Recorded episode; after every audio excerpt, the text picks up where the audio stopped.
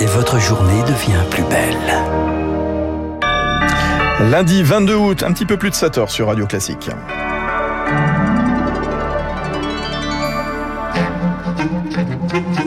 La matinale de Radio Classique avec Fabrice Lundy. Moins de 1% des eaux usées réutilisées en France. C'est très peu. En pleine sécheresse, le recyclage de ces eaux est une piste pour pallier la situation. Une population doublée en 20 ans, hausse de l'émigration euh, venue des Comores. À Mayotte, Gérald Darmanin veut enrayer l'arrivée d'étrangers avec différentes mesures qui ont été euh, proposées. Travail, sécurité, diplomatie. Le gouvernement a du pain sur la planche en cette rentrée. Premier conseil des ministres mercredi et l'automne s'annonce-t-il difficile? Radio classique. À la une du journal de 7 heures que nous présente donc euh, Léa Boutin-Rivière, le gouvernement qui se jette à l'eau contre la sécheresse. Hein. L'exécutif réunit dans l'après-midi un comité sur la situation dirigé par euh, le ministre de l'Agriculture Marc Fesneau.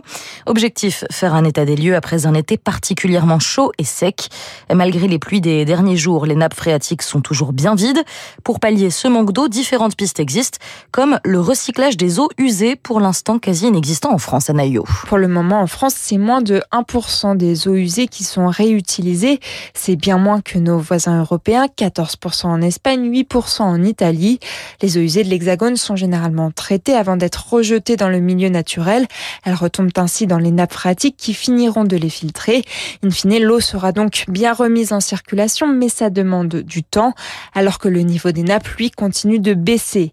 L'idée serait donc de traiter les eaux usées pour les remettre directement dans le circuit.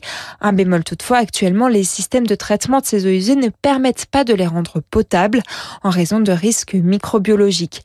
Il faudrait donc réserver les eaux usées traitées à d'autres usages comme l'arrosage des jardins, les douches ou encore les chasses d'eau.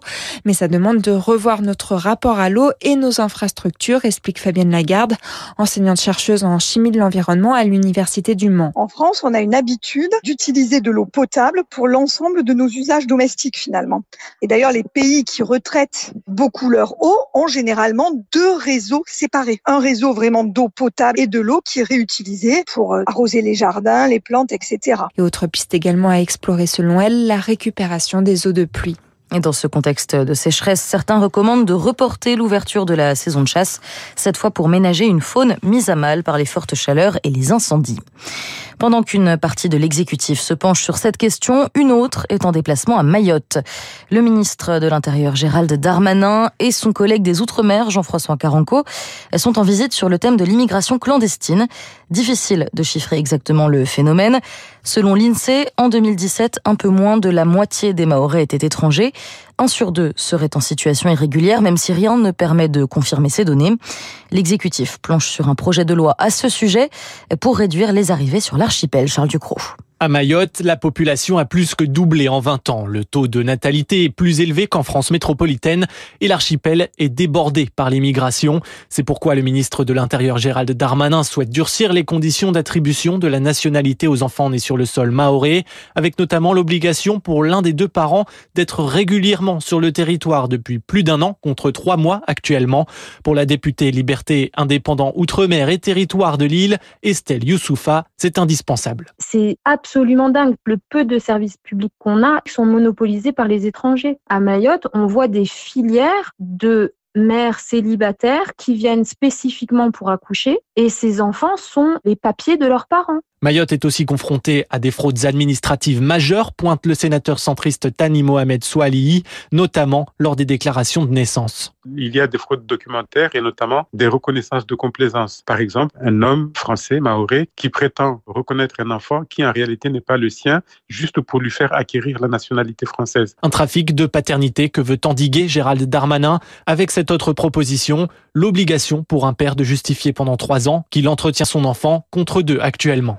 Gérald Darmanin a fait une toute autre annonce. 3000 postes de gendarmes verts vont être lancés pour lutter contre les incendies volontaires. L'objectif est à terme que chaque brigade de gendarmerie dispose d'agents formés aux atteintes à l'écologie. 7h05 sur Radio Classique, une enquête administrative ouverte sur le Colantes en prison. C'est ce qu'a indiqué hier le garde des Sceaux Éric Dupont-Moretti après l'organisation au sein de la prison de Fresnes d'épreuves inspirées du jeu Colanta. L'événement autorisé par l'administration pénitentiaire au profit d'associations association a choqué à cause notamment d'une épreuve de karting. Le début de semaine est donc chargé pour l'exécutif qui prépare sa rentrée. Le gouvernement et le président Emmanuel Macron devraient être de retour au plus tard mercredi pour le Conseil des ministres. Alors justement, il y a plusieurs dossiers brûlants qui attendent l'exécutif, Léa. Le travail, le climat, les retraites, la sécurité, quatre thématiques sur lesquelles le chef de l'État veut la mobilisation totale de son équipe, d'autant que le camp présidentiel n'a pas de majorité absolue à l'Assemblée nationale, ce qui promet des débats explosifs, le tout dans un contexte diplomatique tendu. Emmanuel Macron a prévenu, l'automne sera difficile. Écoutez Bruno Cotresse, il est chercheur au CNRS et membre du CEVIPOF. Le chef de l'État a multiplié une tonalité relativement euh, dramatisante sur le thème de la guerre, des sacrifices qu'il allait falloir faire, des Français qui doivent progressivement être préparés à l'idée qu'il faut faire des sacrifices, qu'il va falloir euh, adopter ce principe de sobriété dont il nous a beaucoup parlé pour défendre, nous dit-il, les libertés et la liberté. Donc le chef de l'État, effectivement, qui nous prépare progressivement à des décisions et à des situations peut-être tendues, en particulier pendant l'hiver sur le front de l'énergie, et peut-être qu'un certain nombre de nouvelles économiques, si on met de côté la question du chômage où ça va mieux, vont sans doute être un peu moins positives. Bruno Cotresse évoquait la guerre en Ukraine. Emmanuel Macron s'est exprimé à ce sujet hier avec Joe Biden et le chancelier allemand Olaf Scholz. Les trois hommes ont appelé à la retenue autour de la centrale nucléaire de Zaporizhzhia, où les combats se sont intensifiés ces dernières semaines. L'Ukraine n'a rien à voir avec l'explosion d'hier. Réaction de Kiev ce dimanche après la mort samedi soir de Daria Dugin.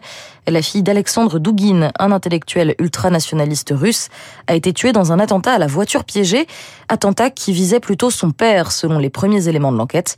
Alors que sait-on? Le point avec Jean-Sylvestre Montgrenier, chercheur spécialiste des relations Russie-Europe à l'Institut Thomas More. Ce que l'on sait, c'est que Kiev nie toute responsabilité. Bon, ça supposerait que les Ukrainiens aient des réseaux capables d'infiltrer la Russie. Ça semble improbable en l'état choses. On pourrait aussi penser à d'éventuels règlements de compte entre différents clans de pouvoir qui gravitent autour du Kremlin. Au regard de la manière dont les choses ont tourné en Ukraine, on peut penser qu'il y a quand même une certaine agitation dans ces milieux de pouvoir. Et Alexandre Dogin représente les maximalistes, hein, ceux qui veulent aller le plus loin possible dans l'affrontement avec l'Occident. Donc, c'est pas le premier éditorialiste visé par des assassinats en Russie. Léa, du sport pour finir, euh, le PSG n'a laissé vraiment aucune chance au LOSC, euh, l'équipe de Lille bien sûr hier soir. Et oui, emmené par Mbappé très en forme, hein, il a marqué trois fois et les Parisiens se sont imposés 7 à 1 face aux Dogs. Et oui, 7 ça fait mal. Les Lillois dégringolent donc à la 12e place de ce début de Ligue 1 de football. Léa Boutarivière pour le, le, journal de 7h sur euh, Radio Classique à 7h30. Prochain rendez-vous avec l'information, ce sera avec Baptiste Gabory, 7h09. Bonne matinée, pré-rentrée sur Radio Classique. J'espère que l'été euh, fut agréable. Malgré les tensions, bah, on a quand même beaucoup parlé de sécheresse, euh, d'inflation, sans oublier l'international. Ah, vous verrez quand même qu'il y a des, des opportunités. Tenez dans un instant l'édito économique d'Alexandre Kounis des Échos. Comment sortir la France du carbone? C'est un redoutable euh, défi pour le gouvernement, hein, mais source de croissance aussi, malgré tout. Euh, juste après, euh, François Monnier, le directeur d'Investir, quelle piste pour placer son argent dans ce contexte de bonne santé des marchés en France et puis de hausse des prix également?